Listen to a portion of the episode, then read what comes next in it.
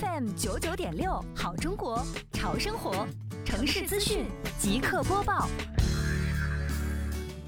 今天上午九点，一群身穿双普青年统一服装的队伍整齐列队，在杭州市西湖区双浦镇公管办吴主任的带领下，从镇政府出发，先后到周家岱村、双浦绿色资源综合体、双浦镇生活垃圾分类宣教中心实地参观学习。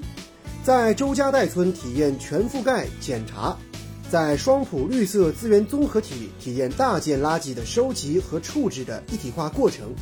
在双浦镇的生活垃圾分类宣教中心学习四分类方法、生活垃圾去向以及体验分类过程，并且观看了双浦分类模式，了解居民源头分类、村委四分类收集、收集站分类清运的美丽乡村生活垃圾分类特色。双普青年从办公室下沉到一线，体验了村社环境整治的过程，